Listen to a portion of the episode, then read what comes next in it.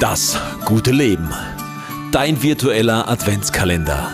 24 Tage, 24 Impulse mit dir und mir gemeinsam durch den Advent. Ein Format von In the Lead, der Podcast für Leadership und Mindset. Tag Nummer 16. Enttäuschungen. Das hast du sicher schon einmal erlebt, dass du in deinem Leben enttäuscht worden bist. Und jetzt gebe ich dir einen guten Rat mit auf den Weg. Wenn du das Wort einmal in der Mitte teilst, dann sind das zwei Wörter. Enttäuscht. Das heißt, dem muss vorausgegangen sein, dass du eine Zeit lang, egal wie lang auch immer, getäuscht worden bist.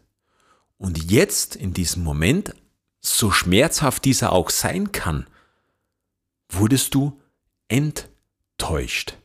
Das heißt, die Täuschung, die du möglicherweise einen sehr langen Zeitraum ertragen hast, ist jetzt zu Ende.